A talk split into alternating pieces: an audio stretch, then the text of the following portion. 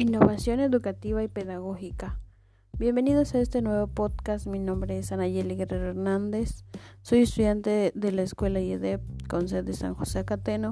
Curso el séptimo cuatrimestre de la licenciatura en Pedagogía con la matrícula 22 AL0013.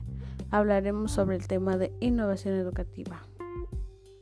Y bueno, Dentro del ámbito educativo, la innovación puede entenderse desde la óptica amplia como un sinónimo de renovación pedagógica.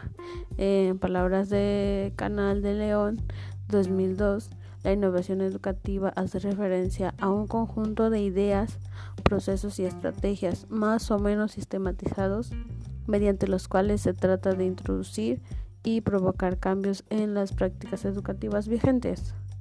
La innovación educativa además va asociada al cambio y tiene un componente explícito u oculto, ideológico, cognitivo, ético y efectivo, en tanto que cambio planificado, deliberado a intencionado, las propuestas de innovación pedagógica surgen en los contextos temporales y poseen una génesis y evolución propia. Aceptamos que el proceso educativo se concreta en el proceso de aprendizaje, el proceso de enseñanza, la formación del docente y los recursos con materiales de aprendizaje. En este sentido, la innovación pedagógica o innovación del aprendizaje implica diversos aspectos que conducen a la búsqueda de un aprendizaje significativo, autogestionado, integral y metacognitivo. Por su lado, la innovación de la enseñanza significa acompañamiento, mediación y coparticipación en la construcción del conocimiento.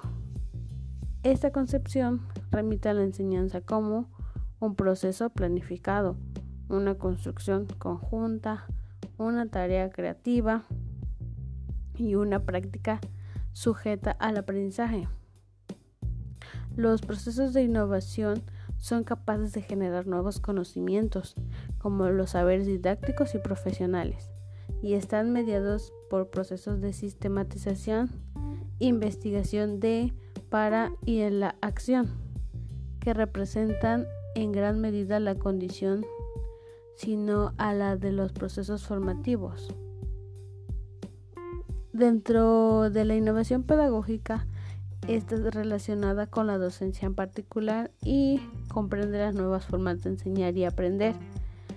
Walder 2014. Es así un subconjunto de la innovación educativa y tiene lugar en aulas, tanto físicas como virtuales, que se involucran a los objetivos de aprendizaje, las metodologías de enseñanza y de aprendizaje, las estrategias e instrumentos de evaluación, los recursos y materiales didácticos, la tutoría y el acompañamiento, la planeación de enseñanza, así como el uso de tecnologías de información y la comunicación. Bueno, desde mi punto de vista, para mí innovar implica compartir algo nuevo, ideas o servicios con un fin de mejorarlo fácilmente y con una buena productividad. Dentro de la innovación pedagógica educativa se trabaja con todas las estrategias y herramientas necesarias para cambiar los procedimientos de enseñanza-aprendizaje. La tecnología es de una gran ayuda en la innovación que genera nuevas ideas de manera rápida y juega un papel muy importante al resolver un problema de la calidad, transformándolo y actualizándolo de herramientas didácticas en los procesos educativos. En las escuelas también de esta manera la tecnología le permite al maestro estar en constantes actualizaciones, buscando nuevos conocimientos para tener una clase de calidad. Innovar tus clases como maestro, debes buscar algo que llame la atención y sea participativo.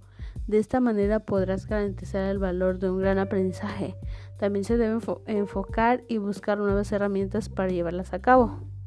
La familia es el principal agente más importante de la socialización.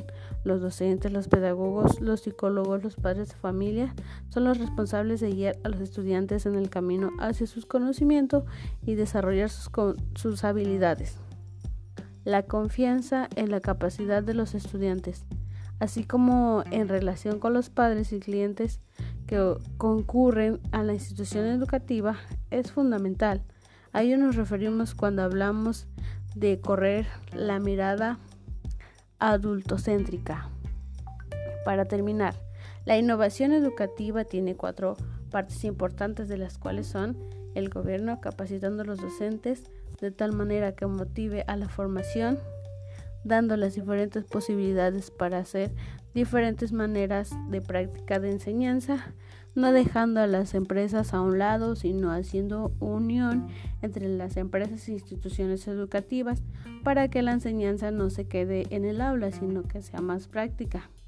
Los docentes, los cuales tienen la misión de enseñar, pero que los estudiantes de verdad aprendan el conocimiento para que se les da, es necesario cambiar las prácticas normales e innovar, tanto de manera de evaluar como brindar un conocimiento. Los padres, quienes son el eje fundamental de la educación, también hay que formarlos y que ellos también aprendan a enseñarle a sus hijos de manera diferente. Y por último, está a los estudiantes, bajo la influencia de los anteriores mencionados, pueden cambiar la actitud y empiecen a tener iniciativa a la hora de estudiar y el crecimiento propio. Hasta aquí se termina. Espero les haya gustado. Nos vemos pronto. Gracias.